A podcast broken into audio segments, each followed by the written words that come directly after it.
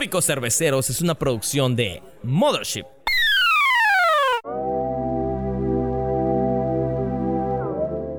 Hola amigos, bienvenidos a una edición más de su podcast favorito, Tópicos Cerveceros. Hoy estamos los de siempre. Está Alexis Moreno, Emanuel Villanueva, José Nahuat y Cristian Arevalo. Y hoy repetimos invitado y un invitado extra. Que la neta, ahorita van a entender cómo está el desmadrito. Manuel David, muchas gracias por recibirnos. Porque para empezar estamos en casa de Manuel David. Gracias por abrirnos las puertas. Muy buena onda. Muchas gracias, buenas y de nuevo- noches. y bueno, repitiendo con, con Tópicos Cerveceros que acabamos la segunda temporada. Un excelente podcast. Yo no Hablamos estuve sobre- presente. Yo no que no estuvo ir. presente Cristian Arevalo, pero pues ni modos. Y hoy nos acompaña Marco Patiño. Marcos, Marcos Patiño. Patiño. Toma, la, ca- la cagaste ahí, ya. Lo, lo que pasa Ya es que no sé qué tenía la cerveza. Ya creo que ya estamos bastante tomados, ya, ya es hora de Es un placer estar aquí y sobre todo echando una buena chela, una rica pizza con mis amigos de Tópicos Cerveceros. Eso es todo. Y la neta, ajá, la- Eh, creo que no necesitamos presentación. Creo que ya todos identificaron quién es la voz que, que está a nuestro lado. yoga. Shiru, así que- Shiru el dragón está con nosotros. espérate, ahorita van a decir que son también. La neta, yo creo Es que, que ya dio basta con frío, ver quiere el, que lo abracen. ya sabes. Yo, pero el de Netflix. Yo creo que basta con ver el, el tatuaje, Esa, Marcos. esa es la chona, Uf, mira. obviamente del caballero más poderoso y con el único caballero que tiene la voz de hombre. Venga. El ave Fénix. Yo a ratito voy a decirle, hermano, y lo voy a abrazar. Oigan, amigos, Solamente escuchar su voz me recordó sábado a las 8 de la mañana. Estaba en la sala en mi casa desayunando mi Choco Crispies, viendo Caballeros del Zodiaco. Oye, oye, Adi, hora. perdón que te interrumpa, pero cosa siempre. Ah, sí. perdón. ¿tienes hambre? Claro que tengo hambre. ¿Quién no? ¿Y qué se te antoja el día de hoy? Pues, pizza. ¿De dónde, güey? Pues de la 10, ¿no? Sí, patrocinador. Pizzería La 10, por favor, llámanos unas pizzas, cabrón. Verga. Ya, A mí los- también se me antoja una pizza de la 10. ¡Oh, tremendo gol, cabrón! Esos son 5 mil pesos. Ahí te pasamos. la- Te pasamos la tarjeta. Oye, por carnal. cierto, hace mucho calor, ¿no? Acaba de caer lluvia y. Sí, Bochorno, pero güey, este bochorno no es nada con las cervezas que nos regaló nuestros amigos de... La bonita de Concal. Claro. Su cantina favorita en su pueblo no favorito. Así que. No, gracias a la bonita de Concal por. por Y mañana que haya sol chelas. no puedes evitar llevar tus, tus lentes Eagle Eyes. Por favor, Manuel David, haces el honor. Este, me agarran con el bocado de la pizza. Los lentes de sol Eagle Eyes tienen tecnología. Llama ya, corre tiempo. Eagle Eyes, solo en tópicos cerveceros. Uy, ya vamos a cobrar regalías. güey. Vamos a etiquetar Liga Light, ¿verdad? Sigue vigente. Sí, sí, sí, sí. Sí, Sí, claro, claro que sí. Pues Bueno, un honor estar aquí con una de las voces que, como bien decía Dan, marcó nuestra infancia, ¿no? Pues aquí somos muchos chavorrucos que de- nos tocó toda esa época de Caritele, que fue cuando pu- pudimos conocer a los santos de Atena, ¿no? Que ahorita, si lo pienso bien, somos nosotros la representación de Atena. Aquí está Shiru el dragón. Hyoga, pero en moreno. No había uno mamado. Uno el más mamado, ¿cuál era? No, si no dice caballeros, carnal. No, por eso, ¿cuál era el más mamado? Ninguno. Aldebarán de Tauro. Aldebarán de Tauro. Ah. Sí, Tauro. Ah, pero yo tú estaba hablando de los. cara del de Barán. Bueno, cara es, Aldebarán. Caballeros de bronce. Yo soy-. Los dorados. Sí, yo decía Santos. De, de hecho, de verdad, o sea, no sé de qué están hablando. Caballeros, caballeros del zodiaco, lo importante son los caballeros de bronce. Sí, claro. Y sobre todo, el caballero del Fénix. Sí. No, es que luego les ponen unas putizas de los dorados, servía para pura madre. Sí. Ya, o sea, la neta, luego pues, llegaban los de bronce y decías, puta, ¿y cómo no son los dorados? Puta, güey, ella parecía maleante del Emiliano Zapata Oriente, cabrón. Más que recibía madrazos, güey, siempre terminaba de pie. No sé cómo, güey. Y si no, llegaba el ave Fénix a güey. también, Para eso existía el ave Fénix. ¿Cómo se vuelve Marcos Patiño la voz oficial de Iki de Fénix? Fíjate, esta es una anécdota muy chistosa, el re- cómo se hizo el reparto de Caballeros del Zodíaco. Jesús Barrero, que está a punto de cumplir años de su fallecimiento, pero nos dejó un gran legado. No nada más hizo a Seiya, hizo a muchísimos personajes más, Claro. pero él era el director de Caballeros del Zodíaco. Entonces, como él era el director, y él hizo el reparto, pues él se dio a Sella, ¿no? Ah, pues, Porque era el protagonista. ¿Quién creen, chavos? Eh, yo me voy a tener que quedar con el papel protagónico. ¿no? Porque la serie se llama Sein- Sella, ¿no? Sí. Después había uno, pues ahí medio güerillo, ¿no? Que polvo de diamante. Entonces, del grupo de amigos, el más güerillo era René García. Se lo dio. Se lo dio a René García. Había uno medio morenito ahí con el cabello largo, aun cuando no tenía mi compañero el cabello largo, y se lo da a Ricardo Mendoza para hacer a Shirio. Y de repente aparece alguien en este escenario que es su sobrino y que no estaba trabajando en ese momento ni estudiando. Qué casualidad. Y entonces le dice, pues métete aunque sea a hacer doblaje. No, no, no sé si... Me dicen no- AMLO, a ver, ven acá de chamba, ¿no? sé. Un nini. Era, es, es el sobrino que ahora es uno de los mejores actores de México, el señor Pepe Vilchis, a doblar Andrómeda, porque era el más pequeño de todos nosotros. Bueno, y era, ahí lo conocemos porque era sobrino de Chucho Barrero, entonces entra a ser Andrómeda. Y obvio, el más fuerte, el más carismático, el único que tenía la voz de hombre, el ave fénix. Eso. Pero también fue un caballero dorado, ¿no? En algún tiempo. No, no, yo hice a todos. ¿Por qué? Porque el ave fénix en los primeros capítulos aparece, pero también a los dos, tres capítulos se muere. Y entonces no teníamos la información que tenemos ahora, en- como, como la tenemos en Netflix, y me dice Chucho Barrero, no mames, güey. Ya se murió tu personaje. Pues échate a Capella. Capela, ¿no? Y ya entonces ya me doblo a Capela. Dóblate a, a- a I- a Kiki, al chaparrito, pues también lo doblo. Salió un dorado, dóblate a Mu. Entonces yo empecé a doblar a muchos personajes. Y que aparece nuevamente el ave fénix. Y tenía una pelea con Capella o Capela. Entonces, en la, en, en la, en la serie, yo estoy hablando y contestándome. Voy a acabar contigo. No, tú no me vas a hacer nada. Claro que sí. Voy a acabar con tu cosmo. No, yo soy más fuerte. Entonces, haciendo ahí dos voces. Como cuando yo me veo al espejo. Entrar en todo, No, yo soy más hermoso, no tú, así. Y entonces, ese fue, por ejemplo, una anécdota tremenda dentro de los no errores, porque mucha gente no se dio cuenta que yo hacía los dos personajes, o a los tres o a los cuatro personajes. Igual que co- como en Caballeros del Zodíaco, perdón, en, en Supercampeones, que de repente también hacía como a cinco o seis personajes y todos nos contestábamos, ¿no? ¡Pásamela! ¡Toma! ¡Gol! Mi amigo es el balón. Niupi, Niupi ganará. ¡Ah! Y además era un campo, ¿no? Que duraba inmenso, que duraba una semana de pasar el balón de un lado de la portería a la otra, güey. Iban corriendo los del Newpi y se veía la curvatura del planeta. No, es Newpi, increíble luego la, Newpi. la- la narración porque era así como que, wow, está a punto de ser la chilena. Pero primero, ¿qué tal un flashback de 10 años? y así, y todavía así, Yo el, narrador, el, el narrador se daba el, el tiempo de, miren nomás, acaba de brincar, está posicionándose para ser una chilena. Recuerden que en el 1995, este cabrón también anotó un gol de chilena de la misma forma. Era, era una super narración y este cabrón, una hora suspendido arriba y decías, no mames. Era como ver un partido del Morelia, güey. Así, cabrón, que sientes que dura una eternidad, güey. Pero era muy emocionante también verlos y, y- y y es a, a donde vamos, ¿no? O sea, nosotros crecimos con estas caricaturas los sábados temprano. Y, Sí, claro. y ahí también otra pregunta que me gustaría hacer. ¿Qué preguntón, carnal? Perdón, perdón por hacer. Deja señalar al señor Iki. Bueno, estás cenando, no mames. No mames, güey. pregunta. Yo, yo, yo como cortesía de... La 10. Eso. Eso.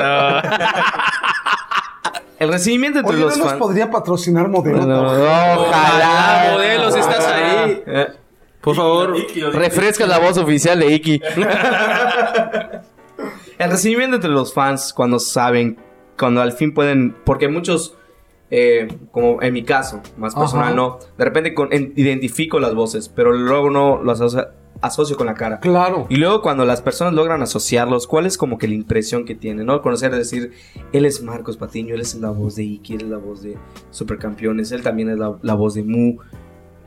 que al fin conozcan a la persona que está detrás de estos personajes. O sea, por ejemplo, Steve de Kim- ¿no? de De, Kim- de también, de Kingpin para la- Del detective la- marciano, de Supergirl, de Jack, de MacGyver, de, de, de Hank Henshaw. Ah, pues es el mismo de Supergirl. por ejemplo, de vas a pedir unos tacos y, claro. y te reconocen la Claro, voz, ¿sí? por Sí. supuesto, ¿Cómo, por cómo es eso? Sí te han dicho. Por "Oye, supuesto, por supuesto. Hay ocasiones en que estás en la fila o estás comprando algo y hablas con la señorita, con la cajera o, y de repente la gente te voltea a ver. Claro, porque es una voz que también asocias con Tu infancia. Con tu infancia. Sí, la Con memoria muchos, llega. con muchos momentos que a lo mejor ya de, de personas que ya no están con nosotros. Cuando ustedes veían Caballeros del Zodiaco, seguramente lo veían a veces con su abuelita, con su mamá, en fin, con personas que a veces ya no están con nosotros. Entonces también es la nostalgia. Cuando tú hablas, bueno, gracias al, a Iki sobre todo, porque ahora estoy doblando también a Majin Buu, pero yo no voy por la calle hablando. Ah, te convertiré en chocolate, te comeré. o sea, no voy por la calle hablando así, pero sí hablando así. Entonces la gente sí te detecta y en ocasiones, bueno, me ha abierto muchas puertas. En una ocasión llego a El Salvador porque el doblaje que nosotros hacemos se Distribuye. va- se distribuye y se va a Centroamérica y toda Latinoamérica y, y Estados Unidos de habla hispana. Entonces yo llego a El Salvador, paso, ah, pues sí, hace muchos años que iba con Chucho Barrero, ¿no? Llegamos a El Salvador, eh, pasa él tranquilamente, paso yo, había un, un oficial vestido de, de- de policía, pasamos tranquilamente y más adelantito me agarra un policía, así con una chamarra de cuero, eh, y saca una- un montón de cadenotas. Policía federal o policía, no sé qué me dijo. Ay, cabrón. Y yo dije, ay, cabrón. Exacto, así dije. Exactamente así dije. Este, no, pues yo le juro que esa No, madre no, me, dio, me, me dijo que era orégano. Identifique. id- Es Identifíquese. para la pizza, es para la pizza de la 10. No, todavía tengo, mira. Identifique. Puta madre. ¿Qué refil? Ide- identi- identifíquese. Ya le muestro mi pasaporte, ¿no? Y entonces me dice, ¿a qué viene El Salvador? Vengo a un evento de. Soy actor. ¿Es actor? ¿Y viene aquí a El Salvador a un evento? ¿A qué, qué tipo de evento? ¿No? Exacto. Y le dije, es un evento de anime. ¿Anime qué es eso?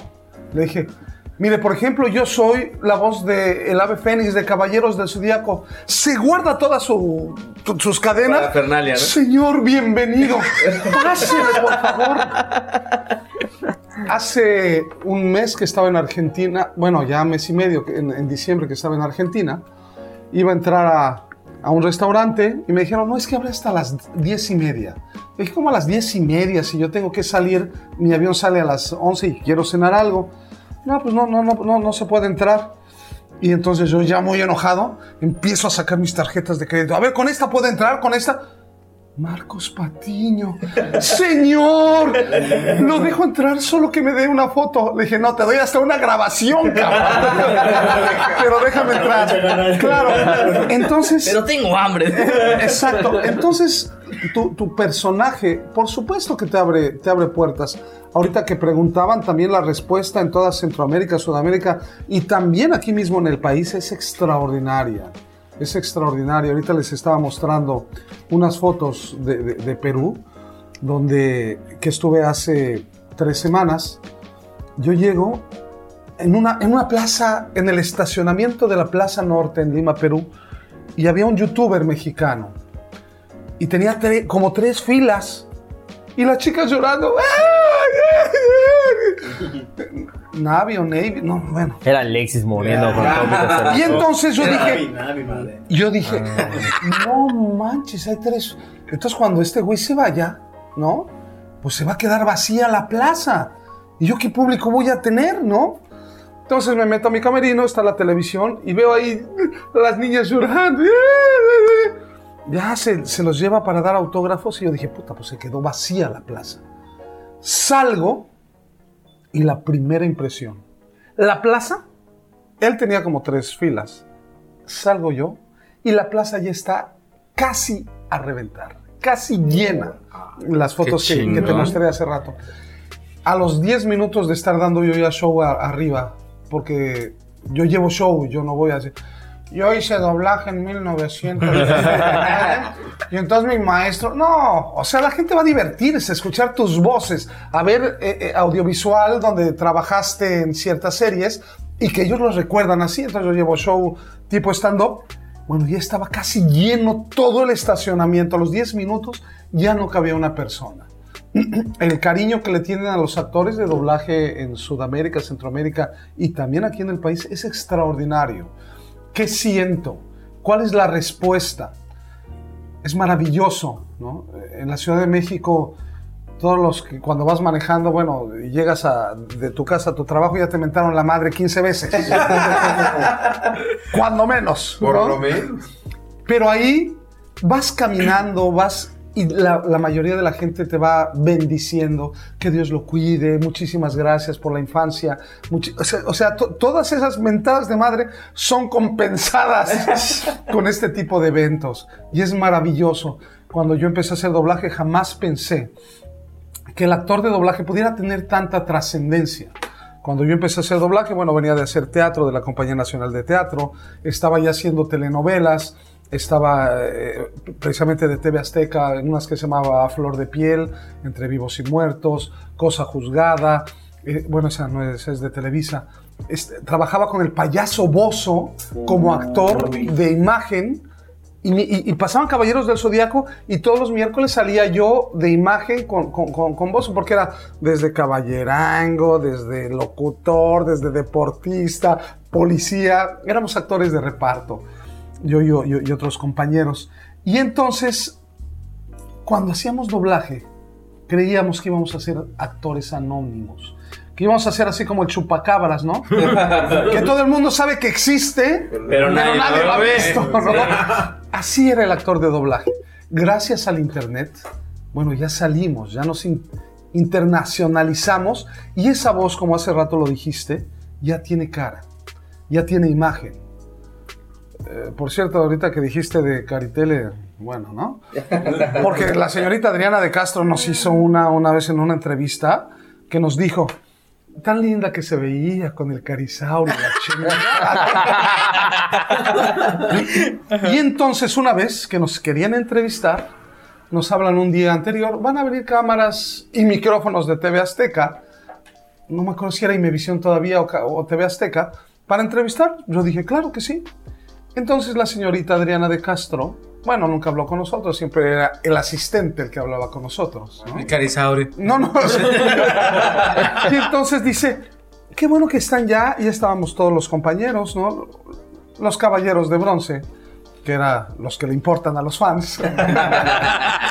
Y, verdad, entonces, y entonces dice, pero los voy a entrevistar del cuello para abajo. Exacto. ¿Cómo que del cuello para abajo? Porque si los fans ven su cara, se van a decepcionar. Nosotros por eso enseñamos caras desde el principio. Se decepcionan. cara, cara, chelas y pizza. Para Y que se atiendan a entonces- las consecuencias. Y entonces, y entonces, obvio, yo me negué a que me entrevistaran así. Ricardo Mendoza también se negó a que nos entrevistaran así.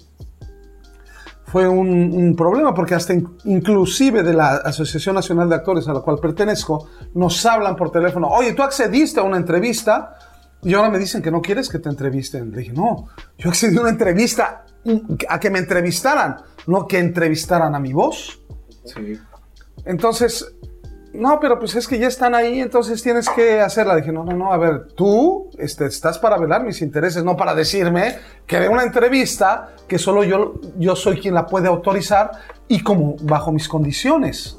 ¿No? Como ahorita les dije, tráiganme chela y pizza, si no, no hay entrevista. y entonces, jamás yo hablé con Adriana. Jamás.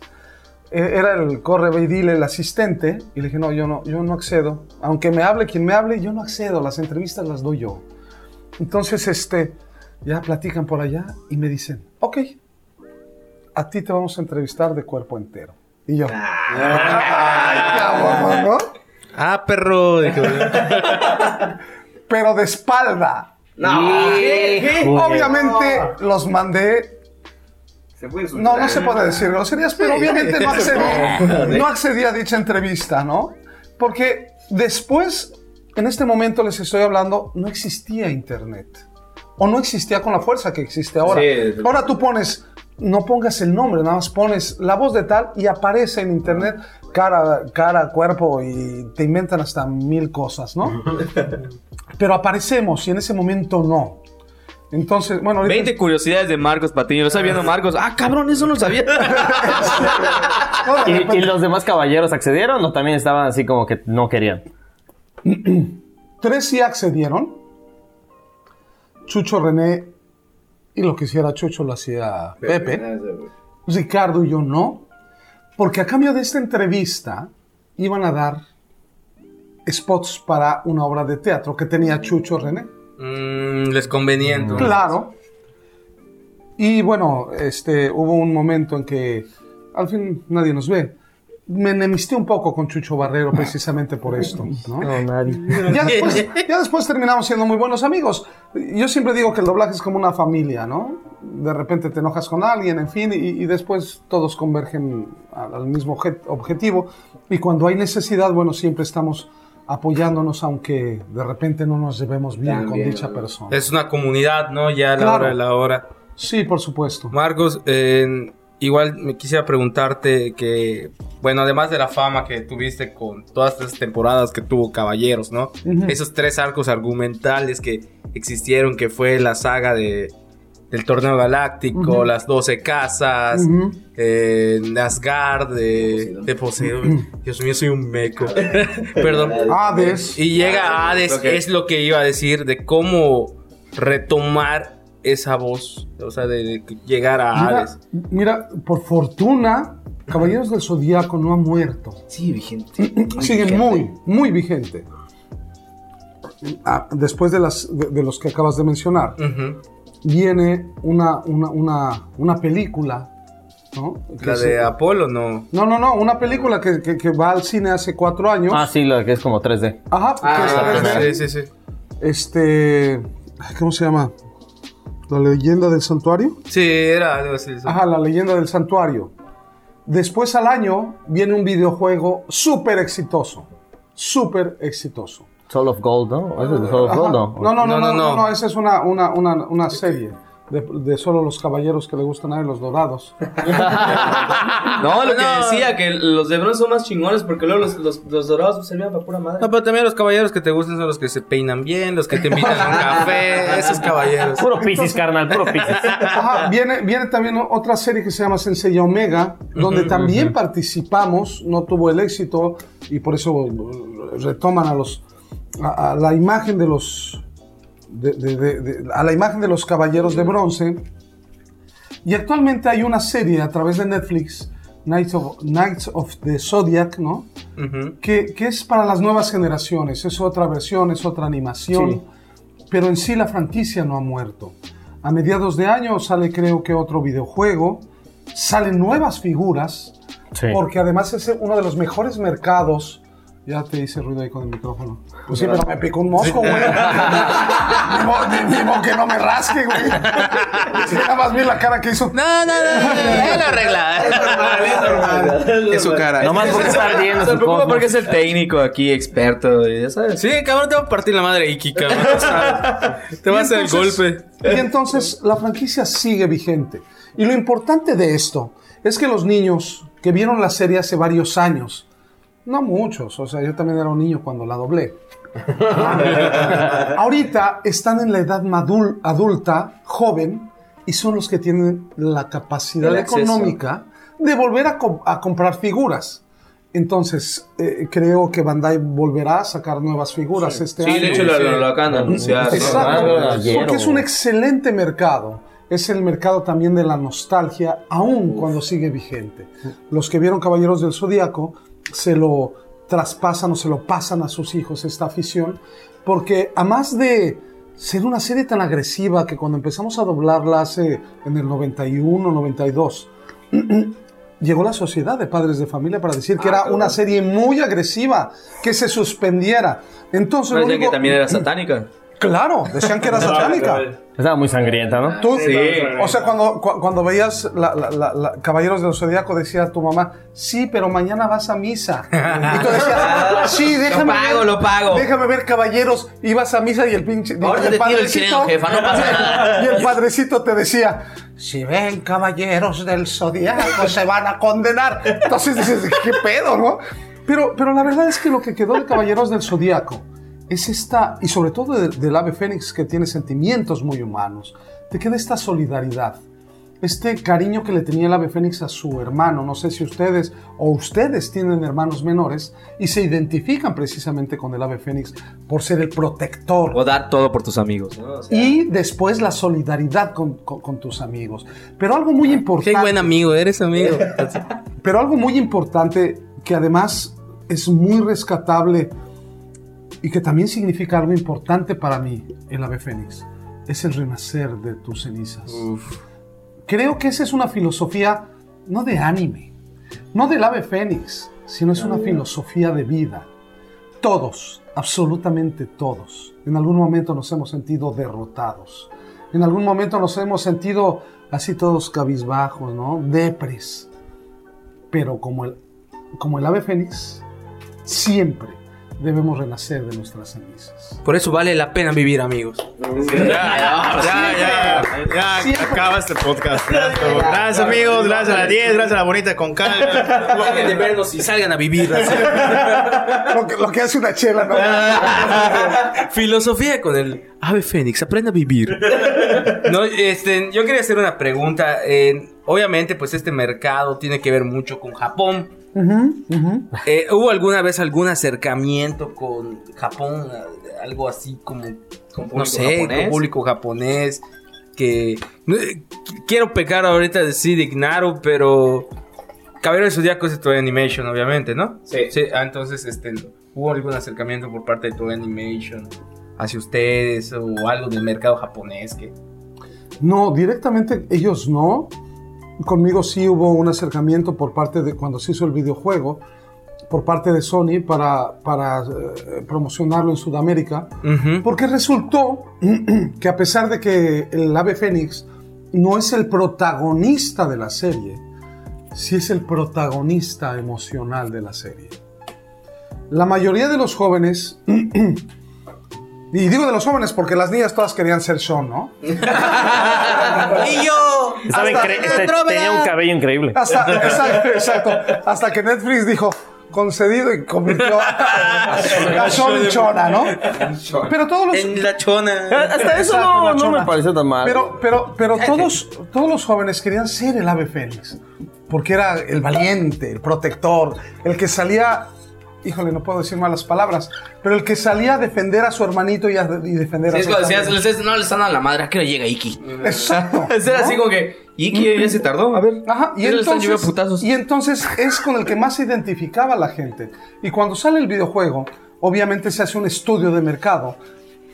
Esto no es al azar, se hacen estudios de mercado y dicen quién es el más popular o con quién quiere jugar más la gente. más eligen. Y resultó Iki. Pero no por el personaje, sino por la voz. Oye, oye, Manuel. Y yo, Marcos, perdón. Dime. Puta, ya, ya- ya sé por qué dan tantas cervezas. Termina el programa y ya dices es todo. Suelta Oye, la Marcos. sopa. Y una pregunta. eh, voz de Goku. Puedes ser la de Oliver. No, eh, ¿cuál es tu segundo caballero favorito? Aparte de, de Iki, obviamente. Mira. Y te voy a ser muy sincero. Digo, nunca me han hecho esta pregunta, pero Ah, te redimiste, perro. Eso, todo perro. Punto para Alex. sí, sí, sí, porque yo sin duda soy fan de, de- de Iki. Por la filosofía, por lo humano que es. Yo digo que no solamente me puse la, la playera de- del Fénix, no solamente Te lo tatuaste. sino que me lo tatué. Y tengo un tatuaje, ¿no? que me voy a llevar toda la vida, ¿no? Del ave fénix. Esto lo hice como hace 10 años, porque Y es el único tatuaje que tengo. Ya, ya moví el micrófono, güey. Ya no me veas así. y es más, lo voy a mover más porque viene desde acá el tatuaje. Yo decía, si alguna vez me tatúo algo, esto me lo tatué hace como 10 años, debe ser algo que signifique mucho para mí. Para mí personalmente, ¿no? Digo, mis hijos significan todo para mí, pero, pero algo personalmente, algo, que- más propio. Más propio, y sin duda es el ave fénix. El ave fénix me ha llevado a conocer a muchísimas personas, a conocer a muchísimos lugares, países que jamás pensé conocer, ciudades que jamás pensé conocer, y sobre todo, buenas vibras que he recibido de todos esos lugares. No hay un lugar donde me hayan tratado mal o donde me hayan... Al contrario, una vez aquí en México, en Puebla, cada show donde me presento es muy chistoso eh, eh, o, o o es distinto. En Puebla hice, a- a- no, no esta vez porque fui el, el año pasado, que regreso ahorita en octubre a Puebla. Si nos ven amigos de Puebla, ahí nos vemos. Por favor, que nos vean. Este, se dio, a- afuera estaban los puestos, adentro en el, había un teatro donde me presenté. La gente, pues, acudió. Yo estaba dando mi show, que es muy divertido, y la gente estaba llorando, güey. Entonces yo decía, ¿por qué llora la gente, güey? Rompiéndome la madre y todo divirtiéndome. Y la gente llorando, ¿no? termino de dar el show, muy participativa la gente. Yo canto en mi show, este, llevo, llevo un Majin Buu, de- ah, porque también doblo a Majin Buu, Eh. que es enorme actualmente, que, que es enorme y, y presento Supercampeón. En fin, muchísimas dinámicas, pero la gente, yo veía a la gente llorar. Termino el, termino el show y obvio estaba en un teatro, pero no estaba dando función de teatro, eh, ¿no? Y entonces la gente se levanta a aplaudir como si estuviera en teatro y seguía aplaudiendo y yo pues agradezco y, y to- y todos llorando. Y dice, pues ¿qué hice, güey? no? Me meto y la gente seguía aplaudiendo. Sale el conductor, me pide que vuelva a salir y la gente seguía de pie aplaudiendo y llorando. Ya, cabrón, ¿no? voy a llorar yo también, coño. Claro, claro, porque ves a la gente llorar y bueno, el actor maneja, trabajas con sentimientos, tienes los sentimientos. Hablar de piel, pues también te produce que llores. Termina, pa, pa, pa, terminan de aplaudir, de llorar. A la hora de los autógrafos, porque cuando tú te presentas hay dos partes, cuando te presentas en el show y la, la segunda parte es cuando estás con los autógrafos, que yo trato de no cobrarlos, nunca los cobro, precisamente porque la gente quiere verte, porque recuerdas tu- su, recuerda su infancia, recuerda esos momentos. Entonces, si ya pagaste una entrada, güey, que todavía el actor de doblaje te quiera cobrar, güey, dices, trato de no solo cuando la, la- la organización me dice, "Cu- tienes Sí. que cobrarlos, bueno, ya, ya, ya lo hago. Pero bueno, la firma de autógrafos, ¿y por qué estoy hablando de pinches, güey? Por eso nadie se ve. No, nos encantó. Y entonces, y entonces en la firma, en la fila de autógrafos, está también toda la gente llorando, güey. Entonces digo, entonces digo, Ya, o dejan de llorar o no hay autógrafo. De hecho, nosotros antes de venir igual llorábamos en el camino. Así que, no mames. Sí, y, y- y bueno, en Sudamérica es una euforia tremenda. En gran parte de nuestro, de nuestro país también. De repente yo tengo la oportunidad de, de viajar casi cada fin de semana a distintos lugares. De verdad, lugares que, que en tu vida pensaste conocer, pero existe siempre fans, sobre todo de Caballeros del Zodíaco. Digo, Majin es un personaje que hice apenas hace como también 10 años, como, como, como 10 años, pero antes lo hacía Mario Sauret, lo hacía otro compañero, y se hizo, él ya no lo quiso hacer, se hicieron pruebas, se hizo casting, y entonces viene una, un- una serie importante de Dragon Ball que se llama la saga de Majin Buu, donde Majin Buu se llevaba todo, y entonces se hace casting, y yo me quedo con el personaje. Me quedo con las inflexiones que tenía Mario Soret, pero no trato de imitar su voz aún cuando dicen que su voz es parecida a la mía, porque yo no soy imitador. Yo soy un actor de doblaje que debe proponer ante un personaje. Entonces escucho el, el- el- japonés escucho a Mario y trato de darle mi interpretación. La identidad, ¿no? Claro. Por eso cuando me dicen, hay, hay gente que vio toda la vida este, Dragon Ball, y ahorita les cuento por qué no trabajé en Dragon Ball desde un inicio, este, y, y me dicen, es que no se escucha como el, como el anterior. Yo les digo, gracias. Claro. Gracias, porque no soy imitador. Soy un actor de doblaje que propone y que le da vida y le da una personalidad a un personaje, aun cuando ya estuviera hecho. ¿Por qué no hago Dragon Ball? Hace muchísimos años empezó, eh, sin duda, primero Caballeros del Zodiaco para este boom de anime. Y Caballeros del Zodiaco llega y, y es tremendo, una fuerza tremenda. Después de eso hago otra serie que se llama Samurai Warriors, similar a, a- a Caballeros del Zodiaco, que también dirigió Chucho Barrero. Hace- empezamos a hacer un montón de cosas de anime, muchas que pasaban en un canal que se llama Locomotion. Uf, y de- después llega Evangelion ahí. Evangelion, sí. donde Evangelion. también trabajé. Este, Eh, ¿Eras la voz de Nerf? era la voz de no sé quién. güey. Sí, sí, sí. Tú me dices, yo no recuerdo, ¿no? Era, era tanto. eh, llega, llega otra serie que se llama. Este. Bueno, Naruto, muchísimas. estuviste en Naruto. También en Naruto, también en Sailor Moon, también en eh, una serie muy, muy padre porque he recibido muchos halagos porque yo soy el director y también soy vicios en una serie que se llama Cowboy Vivo. que la gente Uf. dice que es, que es mejor el doblaje que el mismo japonés. Sí. Que la gente prefiere verla en español, los puristas del anime prefieren verla en español que en japonés, entonces ese es un halago, porque Un yo elegí, halago, ¿no? yo elegí el reparto, yo fui el director y además el adaptador de, de, de Cabo. No sé ni madres, de- digo, no sé nada de japonés. si es que si no pierdo al público infantil. no sé nada de japonés, pero yo fui el adaptador de, de, de Cowboy Vivo. Y entonces este, estos verdaderamente son unos, unos halagos. Entonces trabajo en muchísimas series. Entonces cuando la madrina me dice, Marquitos, Marquitos, me llegó una nueva serie de, de- de- de madrina, muñequitos japoneses. Gloria Rocha. Sí, sí, Eh, sí. Una nueva serie de japoneses son 250. No, madrina. Ya no quiero saber nada de japoneses, cabrón. ¿no? Ya estaba. O sea, Pat Labor, una serie muy importante también Sí, sí, que, sí. que se llamó Pat Labor, anterior a, a- a Dragon Ball. Le dije, no, sí, deme invitados, madrina, pero que dure nada más un capítulo, ¿no?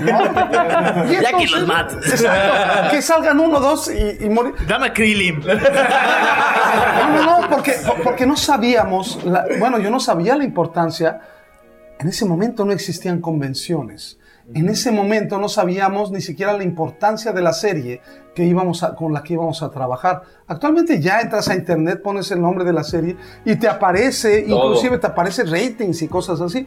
En aquel momento no, entonces yo ya no quería saber nada. Entonces cuando me dicen, Mario Suárez ya no va a ser este, a, Ma- a- a- a Majin Buu, ¿quieres hacer prueba? Pues claro. y entonces es así como me... ¿Alguna vez dimensionaste el éxito que tuvo Caballero Zodiaco con el doblaje en español, o sea, en, en- en latino? En todos estos países de Sudamérica, por ejemplo, que nos cuentas otras anécdotas así que la gente llora Ujú. cuando te escuchan hablar y dicen, es que sí es la voz, o sea, sí es él. Es nuestra infancia reflejada sí. Cuando entré y... ¿Alguna Que da mucho gusto así. Ay, cabrón. Ajá. ajá. Ah, Marcos, igual antes de continuar con la pregunta, este, tu segundo caballero favorito, que sí nos interesa saber eso. Ah, sí, es cierto. ¿Cuál es tu segundo? Además, obviamente Siki, o sea, Ya, ya me preguntaron eso. Yo no tengo un segundo No caballero. tienes- No tengo un, segundo caballero favorito. No tengo un segundo caballero favorito. ¿Cuál es tu Este, caballero favorito? El mío es Dilo, dilo. Dilo. Iki. no es cierto, me gusta mucho pues ella, así. ¿Soy ya? A mí siempre Sí. me cago. sí. Mi- no, yo Pero- pero- soy mamón. Pero no el de Netflix. Pero, pero, sí, acaba de aclarar algo, que sentía alivio cuando salía Iki. Cuando aparecía Iki, sentía alivio. Sí, que las cosas iban Por ejemplo, mejor. cuando, ¿El tuyo, Shiki, cuando, cuando inicia, cuando inicia la saga de Hades, este, pues empieza una serie de capítulos de que los muertos salen y todo ese desmadre. ¿Y en qué momento sale Iki? Y cuando sale la primera vez así caminando, o sea, de que la primera aparición en la saga de Hades de Iki es con la armadura, la, la- como la, pues las plumas las del, plumas del del- Fénix. Y aparte que se agarra madrazos con los jueces del infierno, ¿no? Ah, eso es una maldita joya ese capítulo. Perdón, Igual, somos eh, pero, perdón, antes de que sigas con la pregunta, hay un diálogo precisamente de, de Iki que es una mentada. Ahorita que dijiste hace rato lo de los padrecitos de que te van a condenar al infierno. Uno donde cuando te presentas como un hombre, cuando te preguntan cuál es tu nombre, un meme, ¿no? En Facebook decía Ajá. eso. Y respondes como un verdadero hombre, así de que no te sé mi nombre, pero. O sea, te, Ah, te voy a. dice, no por favor. A ver, dice, no tengo por qué decirte mi nombre, pero te lo voy a decir para que sepas quién acabó con tu miserable vida. Soy Iki de Fénix. Eso, güey. Estamos, estamos estaciados, por eso ni hemos cenado. No importa, ustedes no, No, coman. ustedes pregunten. Yo sigo haciendo diálogos de este comiendo. Este, ah, como te decía él, dimensionando todo eso, ¿no? O sea, yo creo que para complementar un poco la pregunta a Adán. ¿cómo es, eh, cómo te influye a ti cuando empieza todo esto de las convenciones, ¿no? Cuando viene este fenómeno de que llenas estadios, llenas, digo, llenas eh, teatros, Auditorios. auditorios y todo lo Bueno, demás. en, en- en Costa Rica sí se llenó. ¿Un estadio? Me presenté en un estadio, no se llenó el estadio, pero sí la parte que nos habían asignado cuando, cuando me presenté. Mira, y, y te voy a ser muy sincero, o sea, yo más que sentirme crecido o, o- o- o sentirme, no sé, ¿no? Me siento agradecido. Agradecido porque es una respuesta que yo no esperaba y que Dios, el destino, el universo, como quieras llamarle, El cosmos. el Cosmos. cosmo, Séptimo te sentido. lo, te lo obsequió. Entonces yo trato de ser siempre yo, de ser muy sincero. No, o sea, lo que yo te estoy diciendo es real, o sea, es mi vida real. Yo no, yo, yo no, yo, yo no te estoy, porque me poses, estás entrevistando a la nada. pose. Ay, sí, yo soy el... o-". No, o sea, yo trato de ser sincero y de decirte lo que, lo que me ha dejado a mí, Caballeros del Zodiaco, porque sí, es una respuesta que yo nunca la esperé. Es algo que jamás creí cuando, cuando yo empecé a hacer doblaje, me quedaba claro que el actor de doblaje era un actor anónimo, que sí trabajaba mucho, pero el cariño que de repente se le va teniendo, yo, yo, yo no quería hacer doblaje cuando yo entré. Llegó un señor que se llamó Carlos Magaña a verme precisamente a una obra de teatro que, en la que estaba en la Compañía Nacional de Teatro, junto con un Arturo Casanova, y me invitaron a hacer doblaje. Yo no quería hacer doblaje. Yo decía, no, eso, morirte ahí como en una pinche cueva oscura. Córtale lo de pinche. Este, en una cueva oscura con un foquito nada más allá arriba, ¿no? Yo ya estaba haciendo, te digo, telenovelas, televisión. Yo quería hacer mucho cine. Y valió madre porque nada más he hecho dos películas en mi vida. ¿no? ¿Cuál es? Una que se llamó Gata por Liebre y otra que se de, de James Bond, donde hacía un, a un- al guardaespaldas de James Bond. En, no recuerdo cómo se llama. Bueno, ahorita, ahorita me voy a acordar.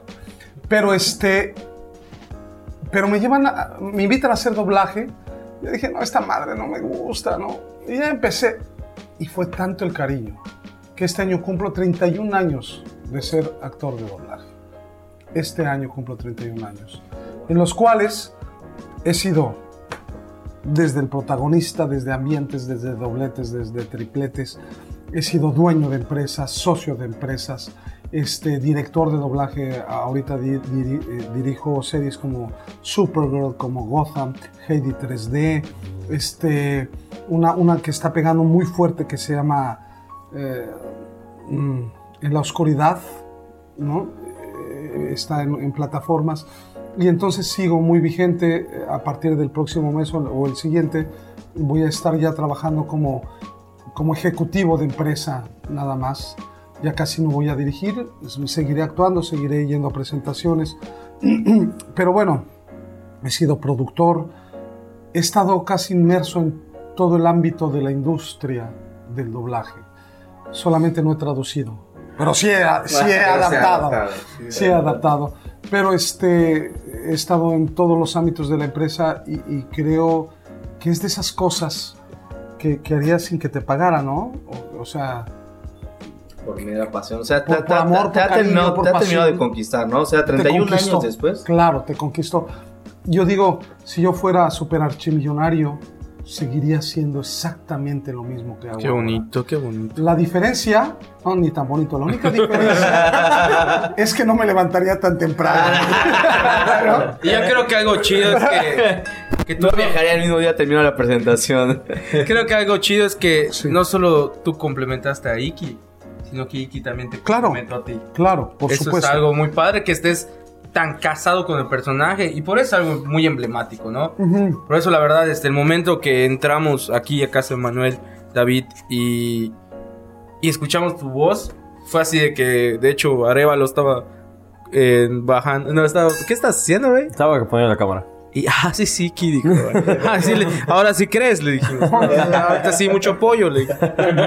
No, y, y eso es una parte muy padre, ¿no? Y creo que en general el doblaje mexicano eh, ha sido un bastante antaño, ¿no? Varios... Claro. Hay un meme, de hecho, que salió relacionado directamente, por ejemplo, con los Simpsons, que decía el doblaje latinoamericano ha hecho mejor y mejor diplomacia que todos estos cabrones en Ah, el sí, gobierno, sí, ¿no? sí. Porque, o sea, lo que platicábamos antes de comenzar el, el- el podcast, esas voces que, eh, que comenzaron en México, porque como México, como, como parteaguas, como prácticamente traductor de todo lo que viene fuera de, de la cultura oriental o viene directo desde Estados Unidos, México lo trabajó y, lo mandó a toda Sudamérica. Entonces, el cariño que se tienen a las voces en general, o sea, está muy, muy cabrón. Y lo, lo que dice Marcos, ¿no? O sea, lo ven las convenciones de que se llenan los auditorios, se llenan la parte de las- del estadio que te asignaron.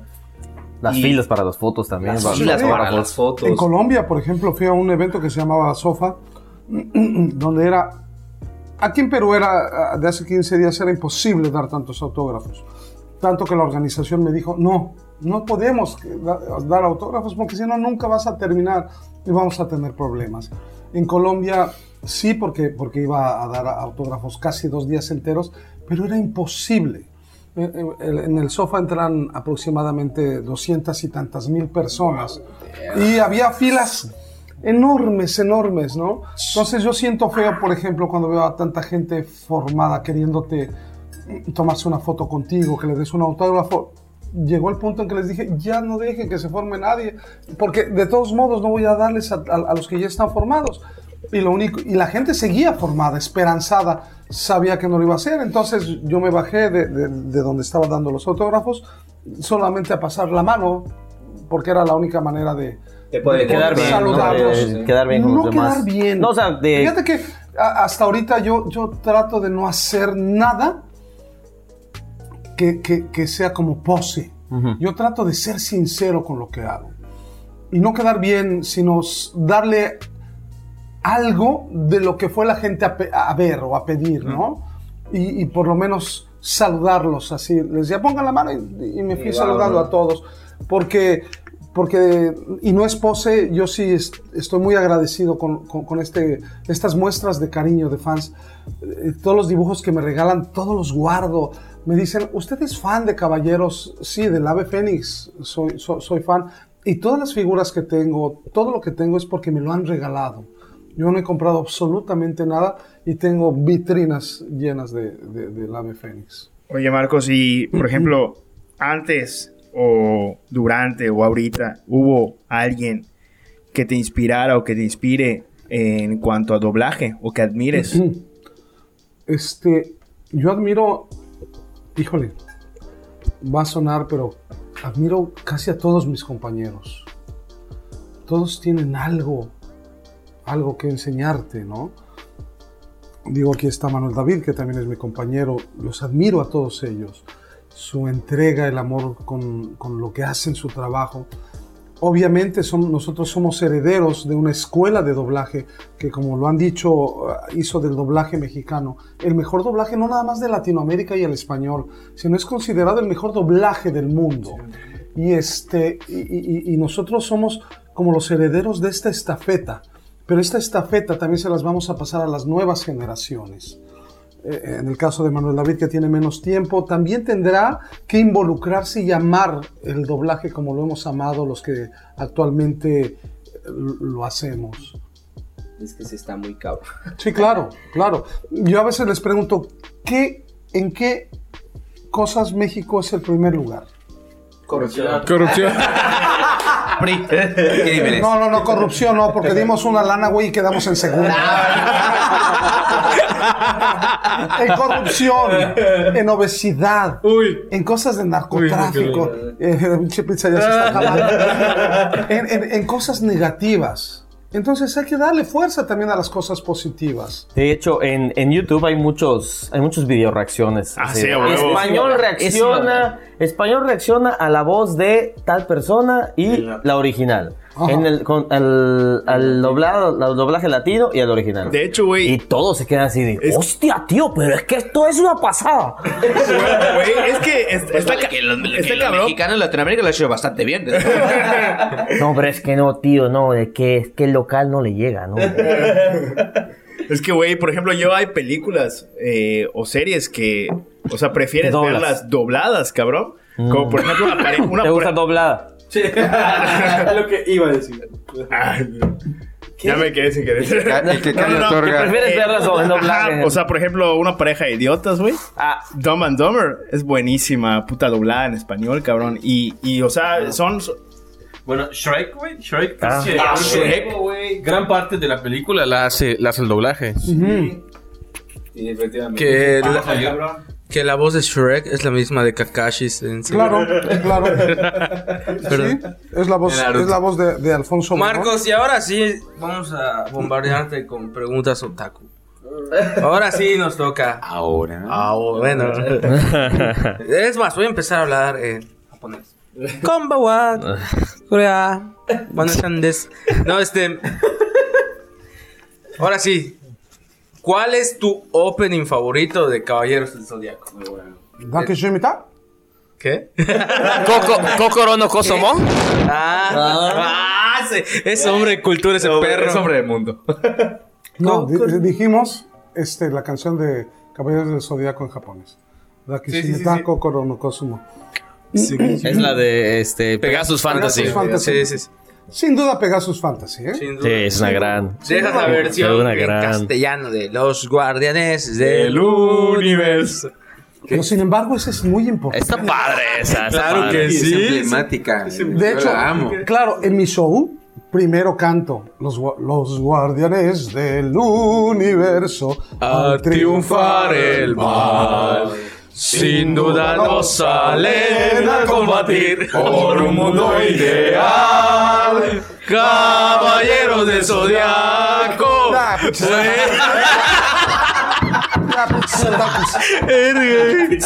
Ya, huele a ovo aquí, güey. Pero, pe- pe- ¿por, por qué? Porque crecimos con esa, ¿no? Sí. Y es precisamente los recuerdos. Ya después viene Mauro Mendo, que canta maravilloso, y hace Pegasus Fantasy. Que en español también es 2001, muy. 2002 más o menos. También es Siempre muy la emotivo. verdad. Ajá. Síganme, vencerá todo el mal.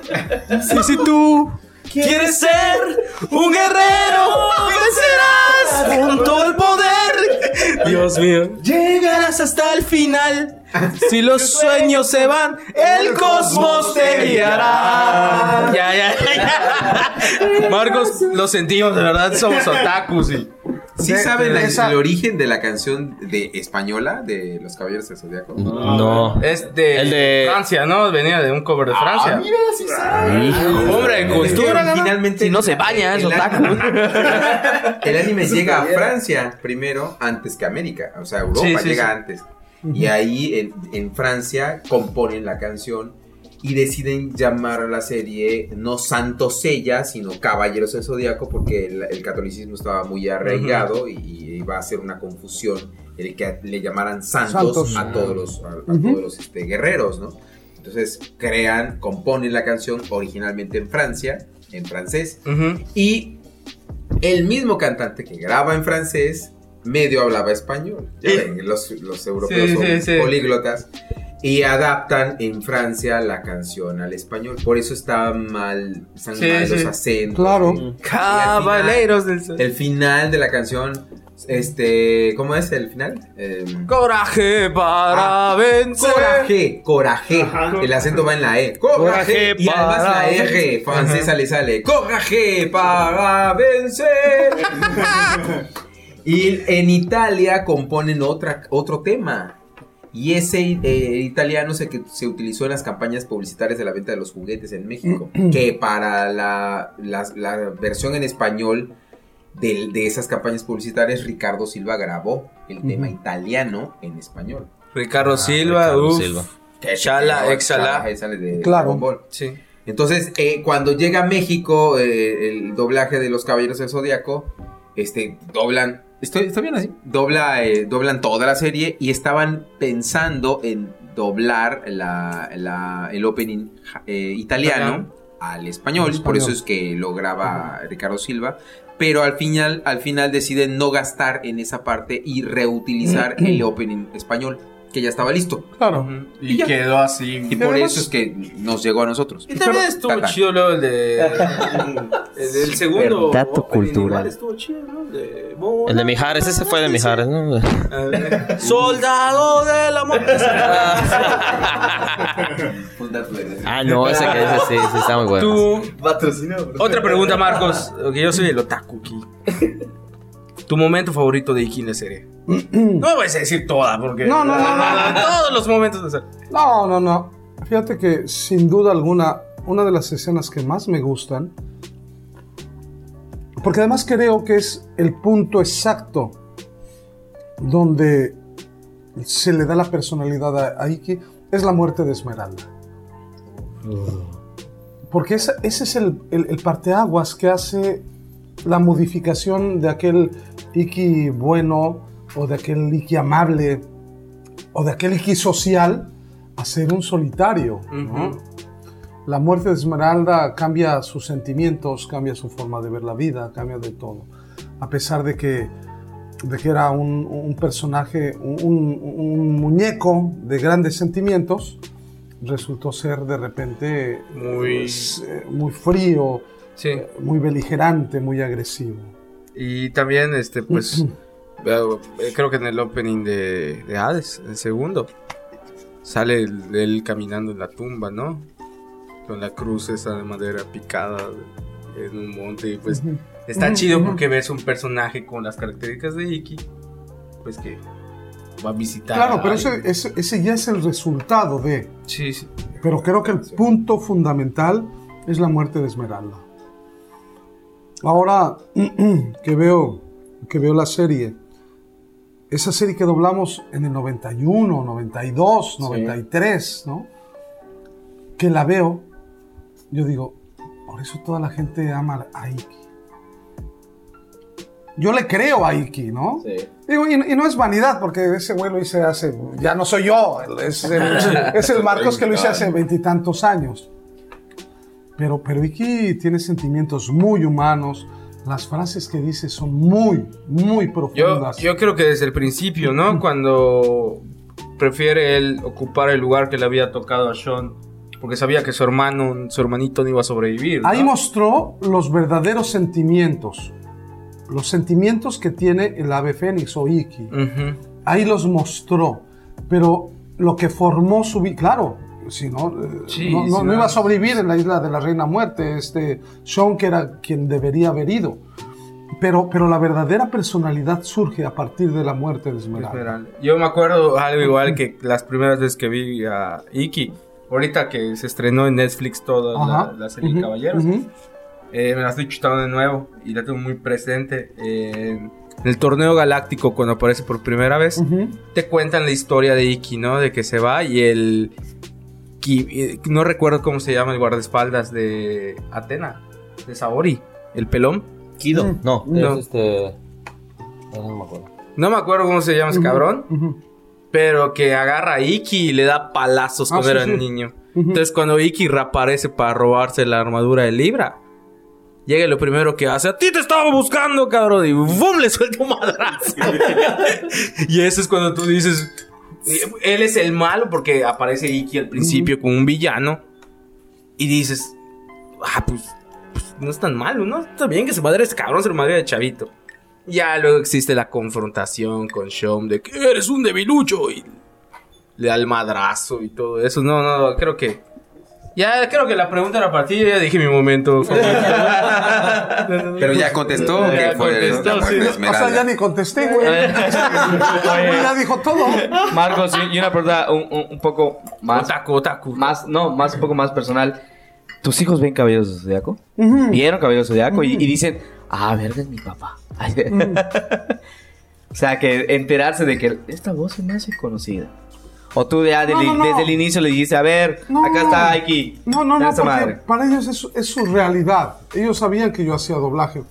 Entonces, des- desde, chiquitos, mi hijo, por ejemplo, decía, mi papá es el ave fénix. Pero sí era cierto, güey. O sea, yo era el todos ave se le caían fénix, a no. zapes en la No, primavera. no, no, no, no, no, no, por- porque entonces su amiguito decía, sí, mi papá es Sean, y mi papá es ella, y mi papá era Sirio, jugando. Pero no, o sea, mi hijo lo decía de, de veras, ¿no? Ajá. Ya Te digo, o sea, no sé. Bueno, todavía, verás- todavía ahorita me dice, papá, le mandas una grabación a mi amigo que me está pidiendo. Ya, y les ando mandando grabación. y nosotros así que... Oye, ey, Es que quería oye, oye, siempre sí iba a salir el spot de tópicos. es que yo quería eh, decir algo porque mi hermano es igual muy fan de, de Iki, de Fénix, y al saber que yo iba a venir aquí, pues estaba, no, no me creía, ¿no? Pues ve que, que el podcast y todo lo Claro. demás. Le dije, va a ir la voz de Iki, y no, no va a ir. Mi hermano tiene una anécdota, ¿no? De que yo, mi hermano es como 10 años más grande que yo, y él le tocó el boom de Caballero Zodiaco, Claro, así, claro. el boom, el boom, el boom. Y siempre quiso el muñeco del, del, del ave fénix. Y mis papás nunca se lo compraron. Llega Navidad. Y Sean, le llevan dan a su- Sean. No, déjate de eso. Llega mi hermano y ya sabía que le iban a su caballero. Que no sé. Llega alucinado, lo abre. Y lo primero que encuentra es Máscara de la Muerte, güey. No Casi. manches, güey. Pero, Pero ahorita ya se lo compró. No, todavía. Vale. Tiene dos hijas Fíjate, y. fíjate pues, que, que- que- Están caros. sí, sin duda, el ave fénix no nada más es una caricatura y no nada más es un anime y no nada más nos gustó y nos gustó. Ha trascendido más allá. Ha sido la, tal- la tablita de salvación de mucha gente, precisamente ahorita que acabo de ir a Perú. Hay un chico que me recibió a las 5 de la mañana ju- junto con muchas personas, y, porque también hay un grupo de fans muy fuerte. Está Jorge, que es el que tiene el récord Guinness allá en, en Perú de, de- de- de- de- ¿Colección? de colección. Entonces me recibió él, él me representa allá en Perú. Y entonces este, el chico me dice, yo voy a ser su chofer todo el día. Y sí, me trae todo el día. Pero me empieza a contar que tiene un, herman- un- hermanito que se llama Matías, creo. Digo, no lo recuerdo bien, creo que es Matías. Y me dice, es que a Matías, cuando tenía nueve años, le detectaron leucemia. Este es un caso de mil que me han llegado. Se los cuento porque fue hace dos, hace tres semanas.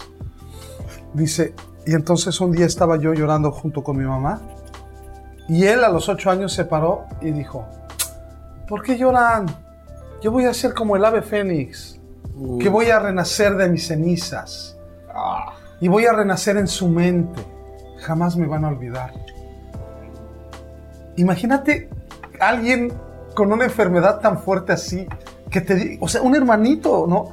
Entonces dice, primero empezamos a llorar, pero después empezamos a reír los tres, ¿no? Por suerte, Matías este, se curó. Y eh, este chico me trajo todo el día. Les digo que llegué a Perú en la mañana y me fui el mismo domingo en la tarde. Entonces, este, me dice, ¿qué- ¿quién crees que está en, la- en el aeropuerto esperándonos? ¿Quién? Matías con mi mamá. Y tengo fotos con él, ¿Ah, sí? claro. ¿Y cuál fue la reacción de Matías al escucharte? Pues nada más se quedaba así al verme, ¿no? Y, y eso es la importancia de, en realidad, la importancia de, de mi trabajo y de lo que hago. Hace rato les decía que las bendiciones para mí de verdad me, me gustan, me agradan y por eso yo trato de ser como soy con la gente, ¿no? No trato de tener caretas, de ser, ah, es que yo soy, no, esa, eso ni siquiera va conmigo. Entonces trato de ser tal como soy. Pero al ver esto, me siento muy vulnerable, así como ahorita que les estoy contando esta pequeña anécdota, tengo miles, tengo miles de gente que ha tenido cáncer, que han perdido a sus hermanos. En Puebla llegó, ahorita que les decía de- de- que fue todo, todo llor- llorar, una chica que llegó y me dijo, es que usted me recuerda a mi hermano porque cada que veíamos Caballeros de- del Zodíaco lo veía con mi hermano y mi hermano se fue a Estados Unidos y no hemos sabido nada de él desde que se fue. ¿Hace cuánto? Hace 10 años. Y no hemos sabido nada de él desde hace 10 años. Entonces todas estas historias de, de enfermedades, de reencuentros, de pérdidas, significan mucho, mucho para mí. Y, y- y- y- y- y por eso le tengo tanto amor y tanto cariño a este personaje. Digo, no Por por, las- nada no lo llevas en la piel. Claro, por las fibras emocionales y lo que representa, lo que en algún momento yo dije nada más porque estaba dentro de un libreto, era la tablita de salvación de vida para muchas personas. Y es que sí, bueno, de repente. Y les pasa a muchas Puta personas. madre, aquí quién da chelas. o qué? Se evapora por el calor. No, y es que sí, de repente hay muchas personas que luego se identifican demasiado con alguna canción, con alguna película. Y es cuando dices, "Ah", se identifica también con un personaje, como el caso de, de Iki, ¿no? Con y que una dices, frase. Con una frase, Claro. inclusive, o con pues, pues, una, una- o una escena en particular, ¿no? Y el, el hecho de que alguien eh, directamente te Gracias. lo diga, como que ahí creo que te das cuenta de la importancia del trabajo que ha tenido el, el- el doblaje, no solamente desde un solo personaje como ha sido de Iki de Fénix, sino en todo, Claro. en, en todo Latinoamérica, en todo México. Sin duda, yo he hecho miles de personas, y de verdad miles de personajes durante estos años. Soy uno de los actores de doblaje que han trabajado más. Sí, hay- de hecho Diario, estábamos checando diario, tu, tu diario, biografía diario, en-. Wiki. No se terminaba, Y no güey. acababa yo, ah, cabrón, qué Y Y hay sigo- muchos que no están, o sea, Sí, muchos sí, sí, sí. personajes. Y diario sigo trabajando, ¿no? Voy a decirles una anécdota de aquí de Mérida. La segunda vez que vine a un, a un evento muy importante de una gran amiga que se llama Gretel, que se llama La Tsunami. Llegué y estaba dando autógrafos y venía una chica, una chica que además es un gran evento, ¿eh? Estupendo el, el evento. Y me gusta venir. Saludos, Sa- Gretel. salud. Saludos, Tenoch. Saludos, Saludos Oye, ya tengo dos años que no vengo. Vuelvan a traer, güey, no manches. No, la- Chepex. Hay que etiquetarte noche. Ya tuvimos de noche. y entonces está la fila de autógrafos muy larga. En esa ocasión nada más había venido yo como actor de doblaje. Y veo una chica aquí en Mérida con muletas y sin una pierna. Era un evento en diciembre. eh, eh, creo que se hace el 15 de diciembre, una cosa así. Final de año. Entonces les dije, dejen pasar a la chica, porque pues bueno, por su condición, para que no haga tanta fila, y la gente accede. Ya le doy el autógrafo y me dice, ¿me puede dar su, su- su correo electrónico? Y yo, porque no me gusta tener mucho contacto así. directo. Y, ajá, y entonces dije, sí, claro, ya se lo doy, ¿no? Me quedé todavía un día o dos porque independientemente a mí me gusta mucho Mérida, demasiado me gusta Mérida, independientemente de muchas cosas, este, ir, ir- ir al cenote allá a solearme, ¿no? ir a Progreso, las, mar- las, mar- las marquesitas, la comida. Y entonces este, me quedo dos, tres días, llego a vísperas de Navidad y veo un correo de cuatro hojas, cabrón, que me mandó la chava esta. Y dije, no manches, no me va a poner a leer ahorita esta pinche carta tan larga. ¿no?" Y dije, bueno, ya, ya- ya la abro y empiezo a ver, la chica me empieza a narrar y a decir que tiene cáncer. Que tiene metástasis ya. Dice, cada que vengo de radioterapias y quimioterapias, mis papás lloran. Pero yo les digo, como dijo el ave fénix, todos los hombres con decisión y voluntad somos capaces de modificar nuestro destino. Y entonces ellos ya se calman. Dice, ya tengo metástasis, ya, perdí- ya perdí una pierna, ya perdí un ojo. Entonces, según yo no iba a leer la carta, Ya, ya iba por la tercera hoja, llore y llore y llore por toda la narración que me hacía la chica de su vida. Y al final me dice, pero sé que aunque todos los doctores ya me dijeron que no voy a vivir, yo estoy segura que sí voy a vivir. Porque como dijo el ave fénix, con decisión y voluntad, todos los seres humanos podemos cambiar nuestro destino. Y terminaba la- las cuatro hojas diciendo, y yo voy a cambiar el mío. Y fue de aquí de Mérida. Y este. Fue hace muchos años. Ahí fue cuando empecé a darme cuenta de la gran importancia y las fibras que toca el ave fénix. Pero también me di cuenta de la responsabilidad que tienes tú como, como, como, como actor que representas a ese personaje de- de ser también la imagen, de ser también la imagen de un personaje tan fuerte y tan importante. Esto que te digo, y no lo digo por la entrevista, no lo digo por, por estar echando chelas o, pizza, lo, lo- digo de verdad. O sea, yo trato de verdad de ser honesto y, llevar el nombre de, de, de Iki y la mentalidad y la filosofía de- del ave fénix lo mejor posible. Oye, y eh, oye Marcos, ya no no. llores, güey. No, es que sí. Una servilleta, por favor, para Alexis. Es un momento muy tenso, es un momento de hablar a nuestros patrocinadores como la bonita. Ah. Oye, y ya nos has contado pues de esa pasión y de esos sentimientos, igual cuando entraste al mundo del pues del doblaje, pero o sea, yo quisiera, o sea, no nos has contado en qué momento tú como que te identificaste, o sea, ¿cuál, cuál fue el parteaguas para que tú pues dejaras de verlo como un trabajo y ya seas algo, o sea, como que veas a Iki en ti? O sea, que digas, wow, o sea, este es el momento en el que yo me enganché en el personaje y yo soy Iki y esto es el parteaguas en mi vida para, para tanto, ¿no? Mira, el personaje siempre me gustó.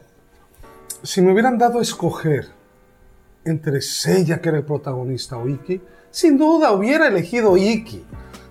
Por eso cuando me dicen, ¿qué, otro personaje te gusta?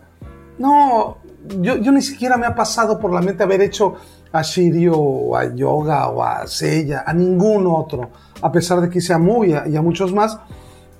Yo creo que no hubiera cambiado el personaje de Iki por ninguno. La responsabilidad, y digo responsabilidad, de proteger la imagen de- del ave fénix ante la gente, surge precisamente en los eventos.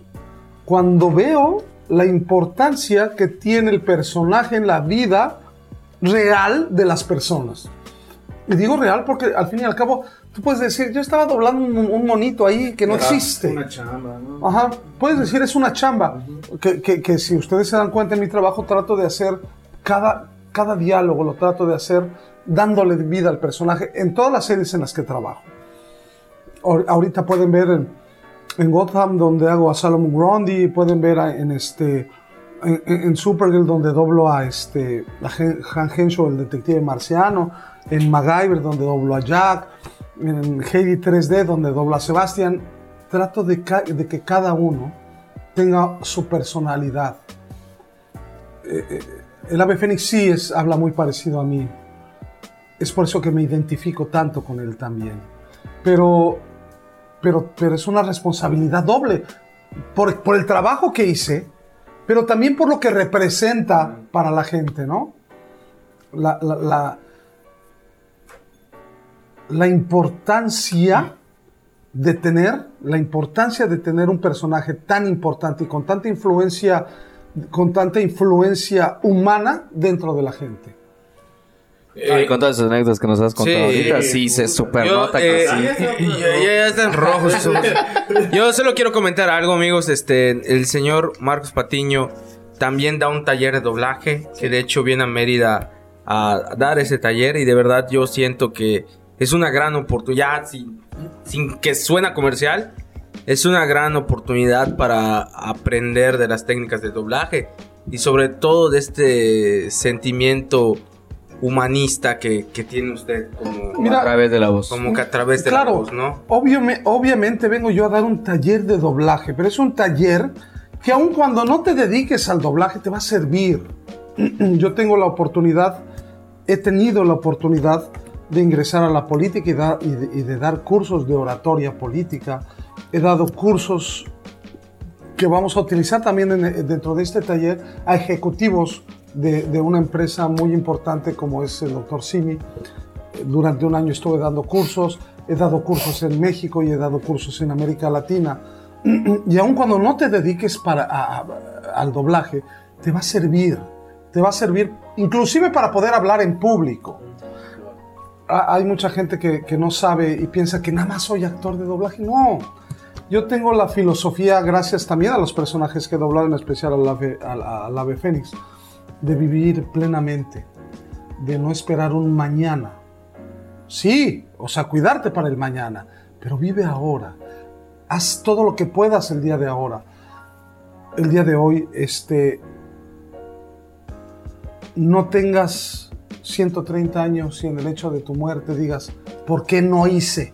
¿Por qué no intenté? ¿Por qué no me aventé? Porque en ese momento sí ya va a ser demasiado tarde. Este, yo estudié, por ejemplo, veterinaria, ¿no? Mucha gente no sabe. Estudié este, administración de recursos humanos, actuación. Porque cuando yo era chico, quería hacer tres cosas. Quería ser actor, quería ser veterinario y cantar en un bar. Cuando yo era chico. Y cuando tú eres chico, sueñas. Y cuando eres, y cuando eres grande, tienes la obligación de hacer realidad tus sueños. Puedes fallarle a tu papá, a tu novia, a tus amigos, pero nunca te puedes fallar a ti. Entonces, estudié veterinaria, vivo como actor, pero yo decía, puta, nadie me va a contratar para cantar en un bar. A menos que. Puso su bar. A menos que Ponga mi propio bar. Eso. canto todas las noches. ponga mi propio bar. Y tengo un bar en la Ciudad de México. ¿En dónde podemos En la calle de? Luis Espota número 78 y se llama El Atorón. Y las cervezas están al 3x2. Ay, Más frías que la bonita. ¡Ah, no es cierto! No es cierta, bonita, bonita. Y, este, y, y siempre están compañeros de doblaje ahí cotorreando y todo. Y, y es muy chistoso porque hay gente que, que ya me va a ver cantar, güey. Sin saber, sin saber que soy el ave fénix. O sea, Siempre dices, la verdad. No, no, porque canto de José, cantas de José. No es temático.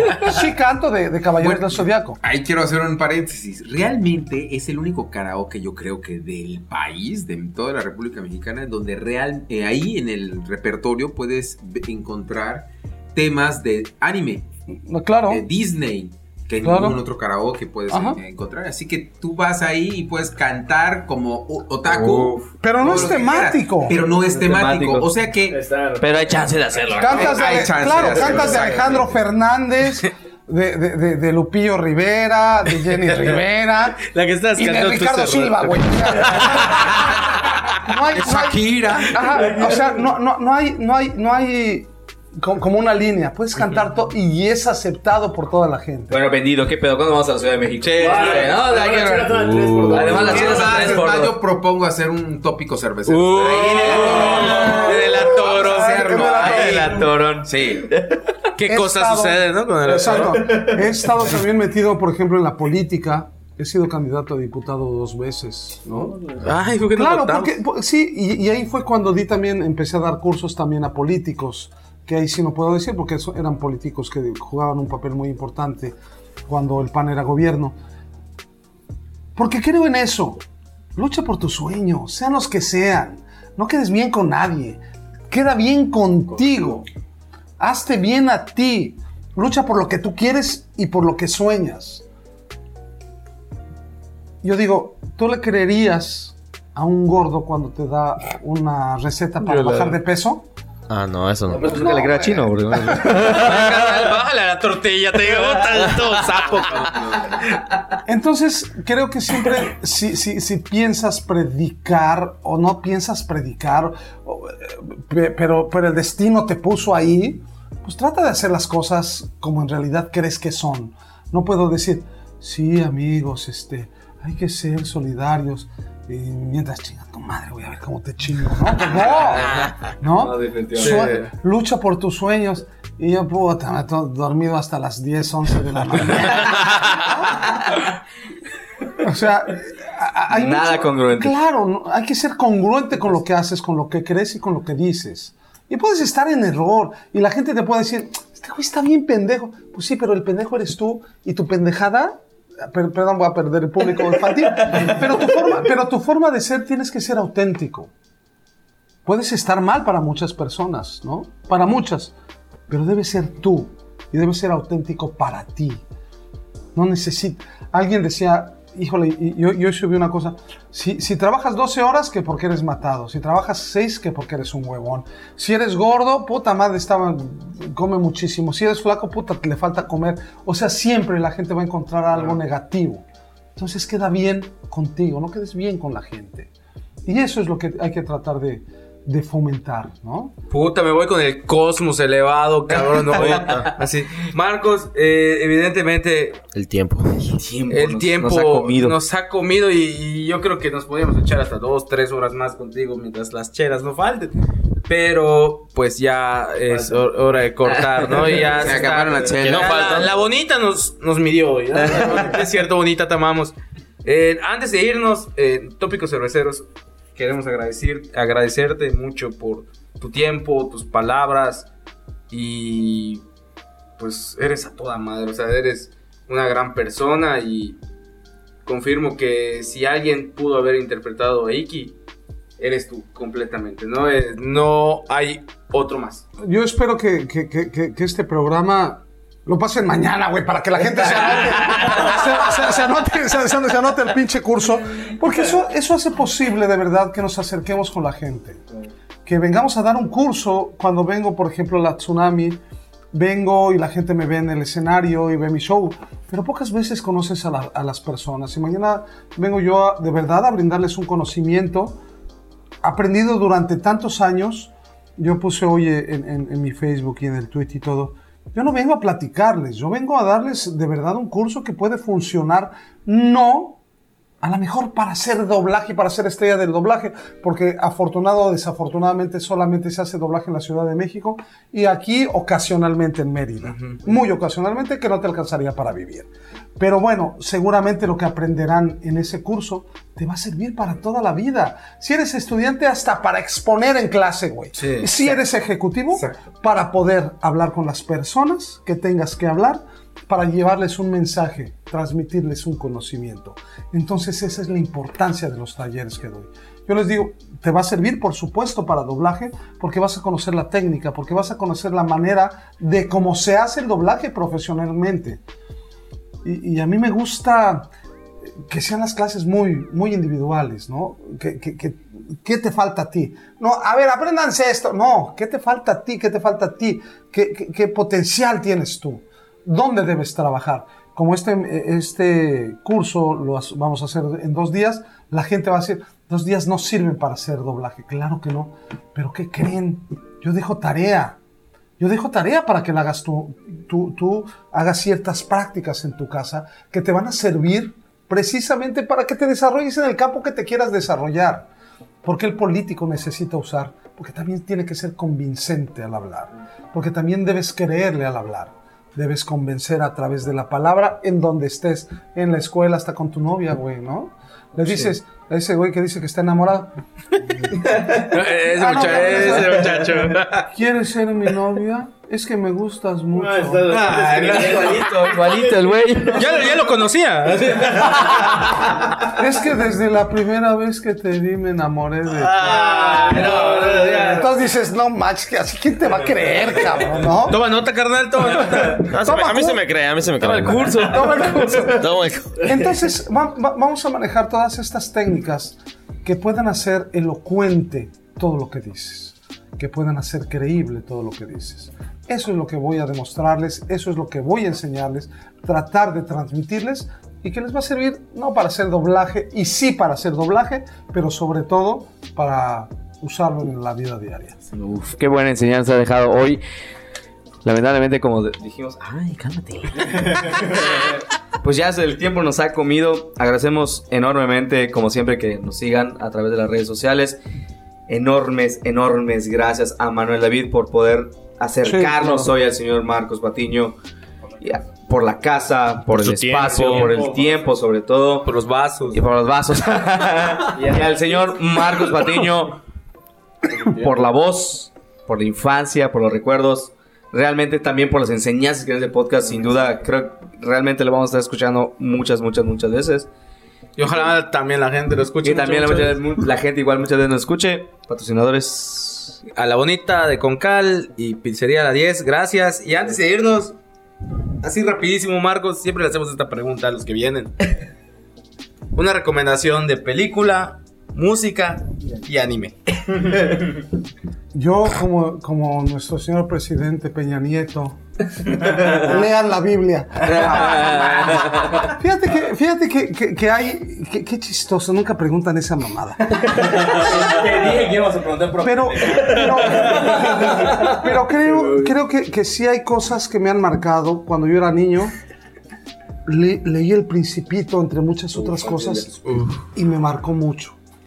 Crecí, y no me vas a creer, pero uno de mis libros favoritos era Don Juan Tenorio, güey, ¿no? Y después crecí más, y hay una, una- un gran libro que se llama El Alquimista, que también marcó mi vida De Pablo Coelho. de Pablo Coelho. Creo que son tres libros que en distintas etapas en verdad han marcado mi vida.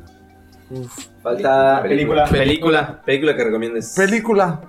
Cuando estaba chico me gustó mucho una película que se llamaba Los Goonies. sí, sí, sí. Qué buena película. Ya después crecí y, y- y más, la que más me gustó fue La, la Sombra del Amor, Ghost. Uf, También. Canal Uf, 5. uf, para mañana, para que, hagas, para que hagas mañana tu ollita. Ma, pero- Mañana 14. Y anime.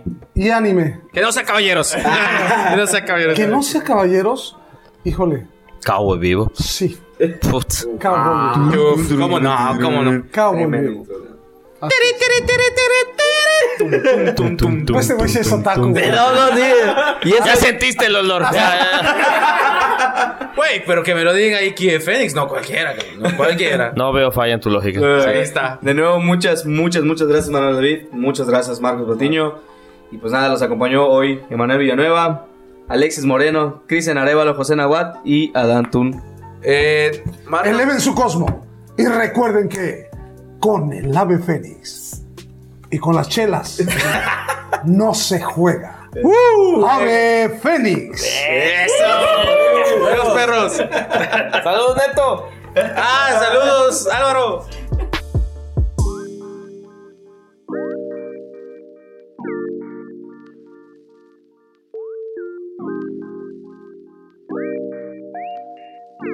Tópicos Cerveceros fue presentado por Mothership.